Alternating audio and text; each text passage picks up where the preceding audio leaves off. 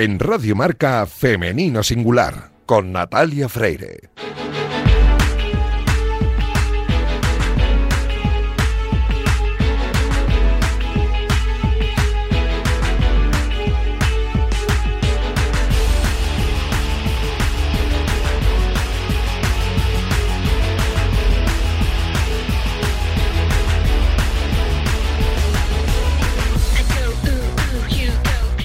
Buenos días y bienvenidos un sábado más a este espacio de Radio Marca en el que nos empeñamos en dar visibilidad y voz a las mujeres que hacen que nuestro deporte sea cada vez más grande. Nos encanta ver triunfar a nuestros deportistas, ya sean hombres o mujeres, pero permitidnos que en la próxima media hora hablemos solo en femenino singular, que es el nombre de este programa que escucháis ahora mismo en la sintonía de Radio Marca.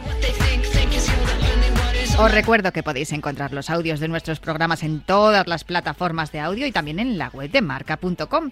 A los mandos técnicos me acompaña el gran Adrián Portellano, que ya está haciendo que todo suene a la perfección. Y hoy comenzamos una nueva temporada de Femenino Singular, la quinta temporada en antena y no podemos empezar sin agradeceros a los que estáis escuchando bien ahora, en este momento, en directo o en los podcasts, el apoyo que nos prestáis, porque si no fuera por vosotros, por los oyentes, que con vuestra fidelidad y cariño nos respaldáis, sin vosotros, insisto, femenino singular no existiría. Así que gracias infinitas.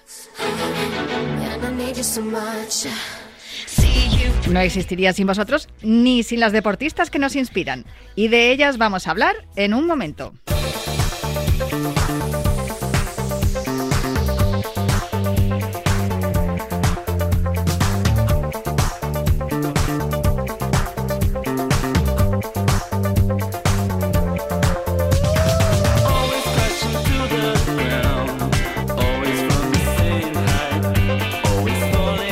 El deporte femenino consiguió una gran victoria convirtiendo la primera Iberdrola en la primera liga profesional, la primera liga femenina profesional. Aún quedan muchas cosas por, por corregir. De hecho, esta semana hemos eh, leído el comunicado de AFE que exigía al Consejo Superior de Deportes que liderara de verdad la profesionalización de la liga Iberdrola porque siguen sin comercializarse los derechos televisivos, todavía no hay estatutos ni estructura, es decir, quedan muchísimas cosas por hacer, pero lo que sí es cierto es que ya hemos avanzado muchísimo teniendo en cuenta el poco tiempo que, lleva esta competición en auge, porque tenemos que recordar que la Liga Femenina no, lleva tantos años eh, celebrándose, aunque sí estamos celebrando grandes éxitos, como por ejemplo el Campeonato de, de Europa que consiguió el Fútbol Club Barcelona en esta temporada pasada, la 2021. El Fútbol Club Barcelona estará en el sorteo del próximo lunes 13 de septiembre en Nyon y no estará solo, estará también acompañado del Real Madrid que estará presente en este sorteo después de eliminar a uno de los buenos equipos, porque hay grandes y buenos equipos en esta competición en la, en la Liga de Campeones femenina, el Manchester City. Ahí estarán los dos. No estará el Levante, que se ha despedido de Europa con la cabeza muy alta, pero lo que nos ocupa en los próximos minutos, porque ya empieza la segunda jornada de liga en breve, a partir de las doce y media de la mañana, es eso, la segunda jornada de liga de la primera Iberdrola que va a tener enfrentamiento, el primer enfrentamiento va a ser esta mañana a partir de las doce y media entre el Real Betis y, el Barcelona. Para mañana el resto de la jornada, Villarreal, Eibar Femenino, Sevilla Levante, Valencia Sporting de Huelva, Real Madrid, Atlético de Madrid, Derby, eh, que el primer, el primer derby de esta temporada entre el Real Madrid y el Atlético de Madrid, además con visita de con visita del, Atlético de Madrid a un equipo que va a estar en, Champions, o sea que yo creo que va a haber bastante morbo en ese encuentro. Y también en el Rayo Vallecano y las Alaves Gloriosas que van a disfrutar también de, cómo es jugar en un campo emblemático como el del Rayo, jugar contra las, futbolistas del Rayo Vallecano, este equipo del Alavés recién ascendidas. Completan la jornada el Athletic Club, Real Sociedad, Derby Vasco y el Granadilla Tenerife. Eh, todos estos encuentros serán el domingo entre las 11 de la mañana y las 2 de la tarde, es decir, Jornada matinal para toda, para toda la liga, para toda la jornada de liga, a excepción del que se juega hoy, a partir de las doce y media de la mañana, el Betis Barcelona. Algo que está muy bien, porque nos encanta estar contando los, los partidos y, que se produzcan de forma simultánea los goles y las jugadas.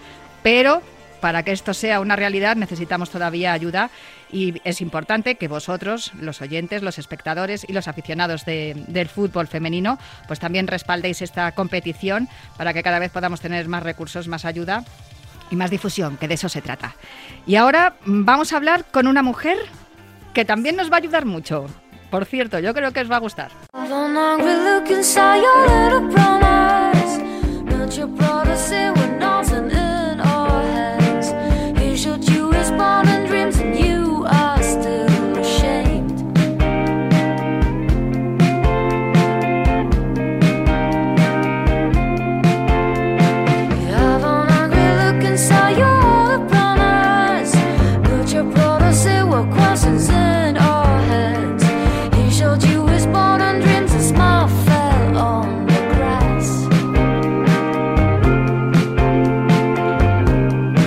Fondo suena Smile on the Grass de Nuria Garajan, que es una de las cantantes favoritas de nuestra protagonista de hoy. Con ella hablamos, no con Nuria Garajan, sino con nuestra protagonista, hablamos en este programa el año pasado y desde esa conversación surgió una relación que yo creo que hoy alcanza su punto culminante subcampeona olímpica en Pekín 2008, entrenadora, madre, fisioterapeuta y osteópata, con experiencia en naturopatía y ahora además volcada en la psicología. Esta mujer es un pozo de sabiduría en cuanto a lo que se refiere a lo que es el apartado de mujer y deporte, porque conoce este área desde todos los ángulos, desde deportista de élite, como entrenadora, desde el lado de la maternidad, en fin, de todas estas cuestiones y de muchas más. Eh, habla cada semana junto a Ander Mirambel, que además es el padre de su hijo Kai, en su canal de Twitch Agua con Hielo TV, que yo os recomiendo que veáis todos los martes a partir de las diez y media de la mañana pero es que, bueno, todos los martes. La semana que viene va a ser el lunes, porque claro, son deportistas, eh, tienen que viajar y al final hay que, hay que ser flexible, ¿no? De, esto yo creo que también habla, habla nuestra protagonista en su, en su sección dedicada, bueno, llamada Entrenamiento Invisible. No sé si me equivoco. Irina Rodríguez, ¿cómo estás? Hola Natalia, que un placer, ¿eh? O sea, vaya presentación me has hecho, vamos. Bueno, no, he dicho nada que no sea verdad, pero es verdad que, mm, en, la sección de entrenamientos del entrenamiento invisible tocas muchos temas. Sí, bueno, la idea de la sección de entrenamiento invisible es eh, hablar sobre todo del tema salud en general y aprovechando que Ander y yo, pues, eh, bueno, Ander todavía está en activo, yo ya me retiré, pero venimos del mundo del deporte, pues poder también explicar esas experiencias o esas herramientas eh, saludables eh, para la gente, sea deportista o no, ¿no? Que la puede llevar a su, a su vida cotidiana. Y bueno, yo como siempre me ha interesado mucho el tema de la salud en todos los ámbitos, pues como que no podemos obviar ¿no? Que, el ser humano pues somos eh, cuerpo, somos mente y somos alma y que al final pueden haber gente, personas muy físicas, personas muy mentales y personas muy espirituales, pero que al final la salud para mí, en mi experiencia un poco, ¿no? Es, es que todos esos tres pilares estén en equilibrio, ¿no? Y, y hay mucha salud a trabajar en todos los ámbitos. Entonces, es un poco lo que hablamos en entrenamiento invisible. Tanto podemos hablar de nutrición, como del poder mental, como de las emociones eh, y un poco combinando toda esa salud holística, porque al final somos seres holísticos, ¿no? Hoy de la holística me habló la primera vez que escuché yo esa palabra eh, fue Conchita Sánchez Freire, fíjate que compartimos también apellidos, porque yo también tengo un Sánchez entre mis apellidos, que se la conocía como Conchita Mancio cuando ella jugaba al fútbol y se hizo una experta en la holística. Fíjate tú que no había escuchado nunca hablar esa palabra y últimamente la escucho mucho, tiene que ver también con la palabra resiliencia, de la que hablamos también la, semana pasada, pero sí que es verdad que, mm, que, son terminologías que tenemos que ir incorporando a la, a la vida porque son útiles.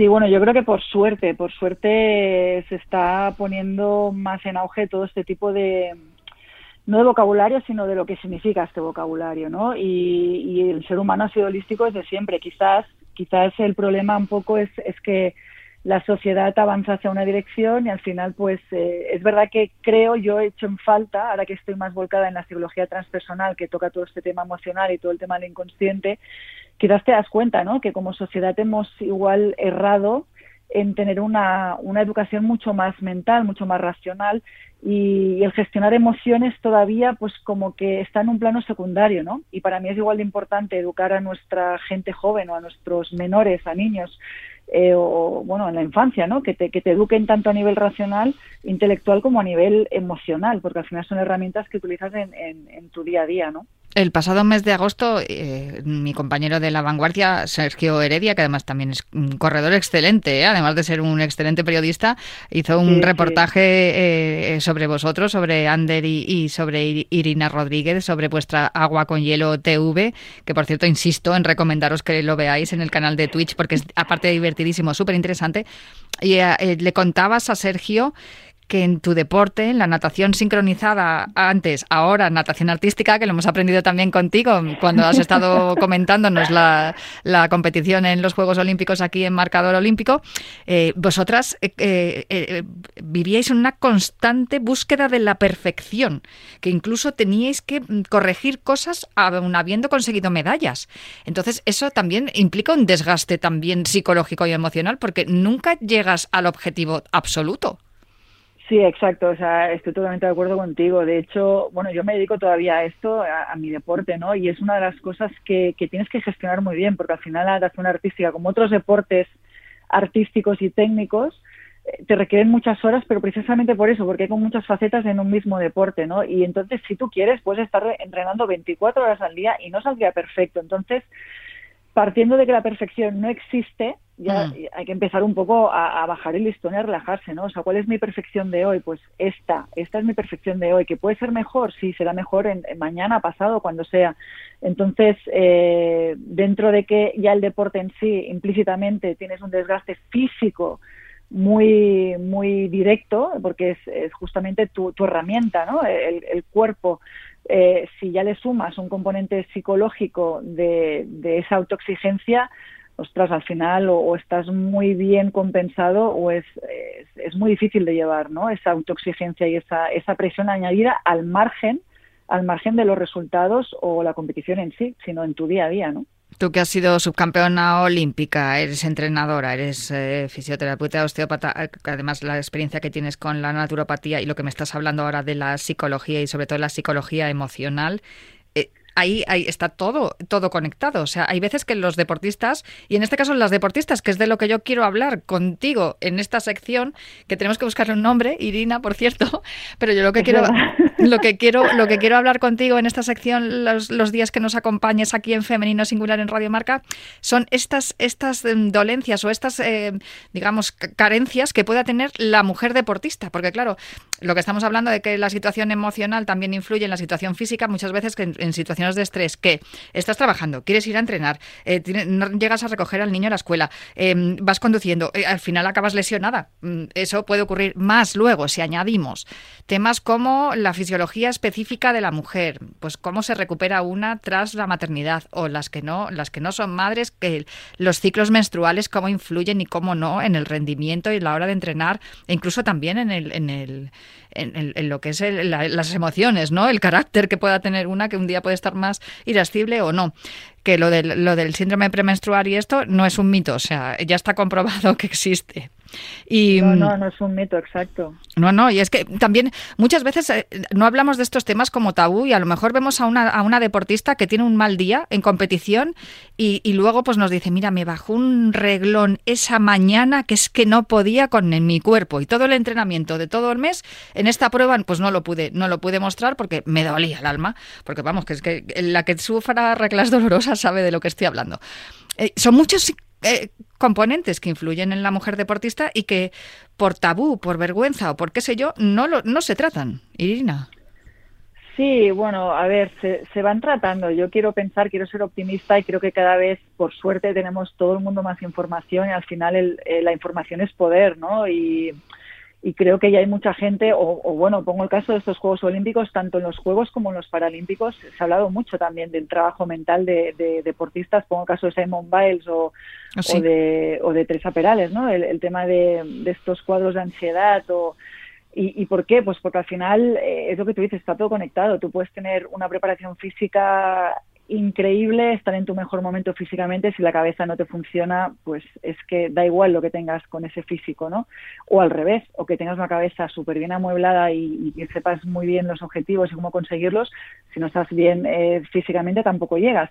Y luego ya si sumas todo el componente emocional, pues ya es el, el, cóctel que hace que todo vaya eh, o, muy bien o, o, muy mal. Y en, y en lo que estás hablando del tema de la mujer, sí que es cierto que quizás nos hemos quedado en la sociedad con estas creencias de, bueno, pongo el caso que, hablas del síndrome premenstrual, ¿no? Que, que, en muchos casos lo dan como que, bueno, el síndrome premenstrual, pues no pasa nada. Incluso hay anuncios de televisión, ¿no? De, bueno, eh, es que tiene la regla, es que contesta así porque a nivel hormonal no, el síndrome premenstrual existe. De hecho, no saben calificarlo o determinarlo muy bien porque hay como mil síntomas asociados y una mm. mujer puede tener 100 y otra mujer puede tener 500, pero sí que está demostrado que afecta y afecta tanto a nivel emocional por un tema hormonal y, y, afecta a un tema físico, fisiológico, porque, porque bueno, porque se está ahí con, con pues eh, el sistema reproductor ligado también a, todo el tema del eje de columna vertebral, que hay unas ramificaciones que se conectan,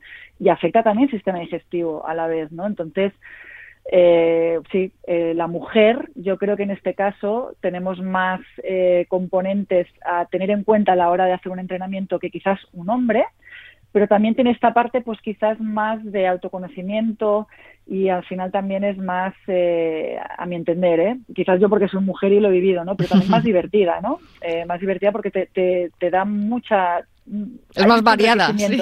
Sí, hay, mucha variedad.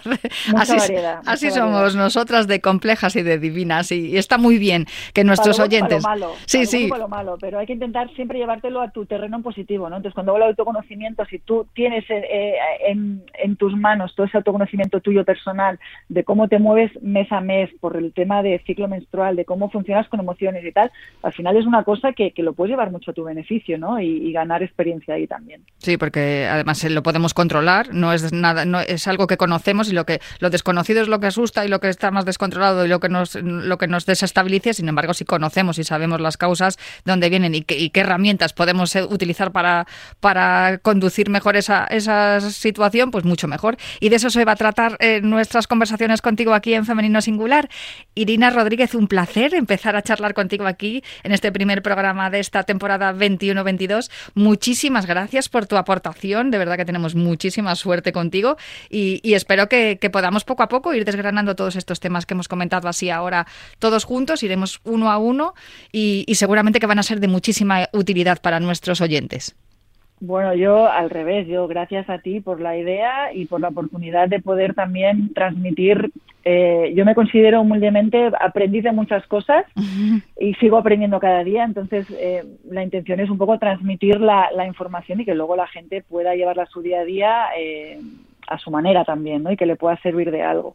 Aprendí. Así que gracias, gracias infinitas. Aprendí de muchas cosas, aprendiendo siempre, que es de lo que se trata, de aprender. Qué gusto, Irina, de verdad. Gracias a ti, un abrazo muy fuerte y muchísimas gracias. Igualmente, Natalia.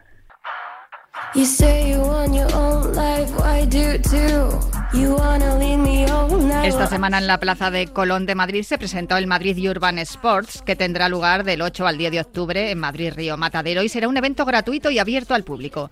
Allí estuvimos con Dani León, el skater olímpico que se quedó a un puesto de entrar en la final de parque en los Juegos de Tokio, y con dos de las skaters más prometedoras del panorama nacional. Pero antes hablamos con Sofía Miranda, concejala de Deportes del Ayuntamiento de Madrid, que siempre ha mostrado su compromiso con el deporte y la igualdad. Pues estoy con Sofía Miranda en la presentación del Madrid Urban Sports, que se va a celebrar entre el 8 y el 10 de octubre en el Matadero de Madrid. Y hemos estado escuchando la presentación, estaba también aquí Dani León, nuestro olímpico. Y bien es cierto que ha dicho Sofía Miranda algo que nos importa mucho a, nosotros en, en este programa, en Femenino Singular. Y es la igualdad, porque va a haber igualdad en los premios y también la participación. Sofía Miranda, muy buenas. Hola, muy buenas a todos. Eh, se habla mucho ¿no? de la igualdad en el deporte, de fomentar el deporte femenino, eh, de incluir a cada vez más mujeres en la práctica deportiva, eh, pero esto no se consigue si no lo llevamos a todos los niveles. Y, todo, y eso implica que tener también paridad a la hora de repartir los premios económicos. Para nosotros es muy importante que todos los eventos que organizamos desde el Ayuntamiento de Madrid, los premios sean iguales para todas las disciplinas entre hombres y mujeres. es una manera también de, lanzar un mensaje a la, a la, sociedad y al resto de administraciones y de dirigentes políticos eh, para decirles que, que, la igualdad se consigue con, este tipo de hechos, ¿no? que no, no cuesta tanto, eh, pero marca eh, sustancialmente la diferencia. Porque también lo que estamos diciendo a las, a las chicas que practican deporte es que estamos ahí con ellas, de que las apoyamos al mismo nivel que apoyamos a sus compañeros masculinos. La paridad ya es un hecho, lo hemos visto en los Juegos Olímpicos, hemos tenido a dos mujeres y dos hombres participando en los Juegos Olímpicos, aquí en la presentación también hay dos hombres y dos mujeres. Pero luego a la hora de las competiciones vemos que hay menos mujeres que hombres inscritos en las competiciones. ¿Por qué crees que la mujer, o en este caso las niñas más jóvenes, porque es un deporte practicado por, por niñas muy jóvenes, lo hemos visto también en los Juegos, las, las medallistas, algunas no llegaban ni a 14 años, ¿por qué abandonan el deporte, no solo el skate, sino otros deportes? Efectivamente, pasa a todos los niveles en todos los deportes. ¿no? Siempre vemos que incluso en los propios Juegos Deportivos Municipales, que son los Juegos Deportivos de, de, la base, también vemos esa diferencia sustancial entre las inscripciones masculinas y las inscripciones femeninas. Yo creo que hay multitud de, factores que, que, llevan a eso y una, uno de ellos es la falta de referentes. ¿no? Cuando encendemos la televisión y ponemos eh, o abrimos un periódico, vemos que eh, las portadas siempre son para ellos, casi nunca son para ellas. ¿no? Y esa falta de referentes también hace, eh, hace que las niñas no tengan esos modelos de, referencia. Estamos introduciendo, hemos introducido ya nuevos eh, programas para intentar corregirlo, pero es una, es una cuestión que yo creo que se corregirá eh, con, el paso, con el paso del tiempo. O sea, necesitamos todavía un poquito de tiempo para, para poder equilibrar la balanza, ¿no? Y nosotros aquí en Femenino Singular estaremos ayudando también a visibilizar a la mujer en el deporte y de verdad siempre contando todas las cosas buenas que haces desde el Ayuntamiento de Madrid, desde el área delegada de deportes, Sofía Miranda, concejala de deportes, muchísimas gracias, de verdad. Muchísimas gracias a vosotros y a vuestra disposición siempre. Un placer hablar contigo siempre. También hablamos con Laura Pérez, una de las skaters que competirá en este evento el próximo mes de octubre. Estoy con Laura Pérez, una de las skaters que va a participar en el Madrid Urban Sports, que se va a celebrar del 8 al 10 de octubre en el Matadero. El skate está de moda, Laura. Bueno, de moda sí, porque se puede decir que desde hace dos, tres años empiezo a ver a chavalitas patinando por la calle con su skate, con su grupo de amigas y eso es algo genial de ver como en cualquier deporte que de repente, ¡boom!, de la nada salen mogollón de chicas y eso es genial. Hemos tenido un momento histórico en los Juegos Olímpicos porque Andrea Benítez fue la primera skater del mundo en inaugurar una prueba de skate en unos Juegos Olímpicos. No sé si eso tú te has dado cuenta que a lo mejor ha habido ahora más niñas que están empezando a hacer skate en las calles porque es un deporte muy urbano, pero es un deporte que tiene muchos años, se lleva practicando desde hace mucho tiempo. Sí, la verdad que ahora con el tema del empoderamiento de la mujer, sobre todo los deportes, ya puede ser el fútbol, el baloncesto, el voleibol, todo. Eh, pues eso hace también que las mujeres pues digan, pues también debe haber otros deportes, ¿no? Y el tema, como decía antes, la, las redes sociales, la social media es lo mejor para hacer una cadena entre todas y decir, hey tía, yo soy de Madrid, pero voy a ir unos días a Barcelona, ¿te apetece que patinemos juntas? Sí, claro, y así se hace un grupo enorme de mujeres. Si por ejemplo te puedo decir un grupo que hay aquí en España que se llama Dolores Magazine o Así Planchaba, que es un grupo de mujeres, pues eso que va por todas las ciudades, grabándonos y muy buena amistad, muy buen rollo. Lo de planchaba por lo de planchar el truco, claro. Sí, eso es, claro. Oye, eh, Laura, eh, una pregunta. Em, ¿Tú crees que el, que el, el hecho de que el skate sea olímpico interfiere en aquello que vosotros decís que es un, más un modo de vida que un deporte? Porque hay muchas camisetas que llevamos viendo los que somos más mayores toda la vida, lo de skate is not a crime. Ahora parece que ha dejado de ser un crimen y se ha convertido en un deporte olímpico. ¿No se pierde un poco de esencia ahí? ¿Tenéis esa sensación entre los riders? Bueno, a ver, pasa que hay como dos maneras de pensar entre nuestro grupo. O sea, uno, que no es un deporte para nada, que es una forma de pasarlo bien, incluso vandálica, porque nosotros sinceramente en Madrid está muy bien, o sea, estamos muy orgullosos de que hagan este evento, pero aún así sigue habiendo prohibiciones sigue habiendo como una pequeña espina ahí clavada de que no nos dejan patinar y tal. Y bueno, luego está la parte olímpica, como así podemos decir, como deporte, que sí que hay gente pues que sí que practica, tiene sus fisios, tiene sus horas para practicar y eso también está muy bien. Al fin y al cabo el deporte es libre de pensamiento también, ¿no? ¿Cuánto tiempo llevas haciendo skate, Laura? Cinco añitos. Jolín, y ya vas muy bien. ¿Tienes intención? Eh, ¿Has pensado, oye, pues igual yo también podría estar allí como Andrea o como Julia en, París dentro de tres años en los Juegos Olímpicos? Eh, los Juegos Olímpicos, la verdad que sería brutal, pero yo ahora con mi nivel que tengo, la verdad que me encanta participar en pequeñas eh, competiciones que hacen a nivel local y bueno, y nivel internacional también puede estar súper bien. Pues espero poder contarlo en algún momento. Muchísimas gracias por atendernos, Laura Pérez, skater. Muchísimas gracias a ti. Que, que vaya muy bien también en el Madrid Urban Sports el próximo entre el 8 y el 10 de octubre de este año. Y por último, charlamos con Violeta Díaz, la joven patinadora madrileña de 18 años. Pues estoy con Violeta Díaz, una de las skaters que ha estado presentando el Madrid Urban Sports, que se va a celebrar entre el 8 y el 10 de octubre en el Matadero de Madrid. Tienes una rozadura en el brazo. Es una de las razones por las cuales yo no hago skate, que duele mucho cuando te caes. Duele, sí, sí que duele, la verdad. Oye, no sé si habéis notado que hay más niñas practicando skate en los últimos tiempos desde que el skate se, declaró como deporte olímpico o sigue siendo un modo de vida que se practica de una manera un poco más residual siempre en, las zonas de, de las ciudades. Sí, el skate siempre se practica de una moda más residual, como tú dices, pero sí que es verdad que más, o sea, han aparecido más niñas hace tres o cuatro años. No con el tema de las Olimpiadas. Sí que es verdad que cada vez hay más, pero yo creo que con el tema de las Olimpiadas va a haber más aún, ¿sabes? En este evento que se va a celebrar entre el 8 y el 10 de octubre en Madrid, ha dicho la concejala de deportes que los premios van a ser iguales tanto para hombres como para mujeres. ¿Encontráis esa misma eh, facilidad a la hora de encontrar sponsors, patrocinadores que os ayuden igual a las chicas que a los chicos? Eh, sí, la verdad que ahora mismo se nota bastante igualdad con ese tema. Eh, hay muchísimas chicas que son sponsor y de hecho las tiendas ya se preocupan por tener una imagen femenina y me parece bastante bien. ¿Crees que el skate entonces es un deporte muy igualitario? Al principio no, pero la verdad que cada vez sí es algo que se puede avanzar cada vez más y bueno, pues va, está en proceso la verdad. Ahora mismo la verdad que yo estoy bastante satisfecha porque se ven bastantes figuras femeninas en Madrid también. Hablaba Sofía Miranda hace un momento que mm, las niñas necesitan referentes eh, femeninas para también poder eh, hacer eh, pues lo, que hacen las, las ídolos, ¿no? ¿Quién es tu ídolo? Pues no lo sé, a, lo mejor suena muy básico y tal, pero como empecé hace poco, para mí mi ídolo es Leticia Buffoni. Esa chica me encanta y me parece que tiene una energía súper especial y me encanta, me encanta. Pues muchísimas gracias, Violeta, por charlar con nosotros en Femenino Singular. ¿Tienes intención de estar en París?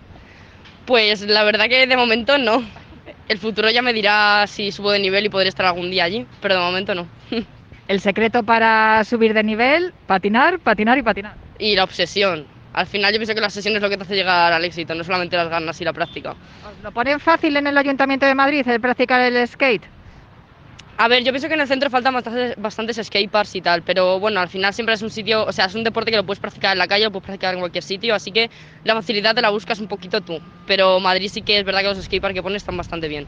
Pues muchísimas gracias, Violeta. Pues un placer charlar con estas jóvenes deportistas. Cabe recordar que el, Madrid Urban Sports va más allá de los tres días de festival y durante las semanas previas cerca de 700 alumnos y alumnas de primaria y secundaria se iniciarán en el skateboarding con profesores especializados, trasladando este deporte de la alta competición a los más pequeños. Y yo creo que podéis eh, disfrutar además de lo que es el deporte urbano y ahora también olímpico. Y yo me tengo que despedir ya. Hasta aquí el primer programa de la temporada de Femenino Singular, de la temporada 21-22. Yo os dejo con toda la programación de Radio Marca, con los chicos de Marcador, pero os espero aquí el próximo sábado para seguir hablando en Femenino Singular.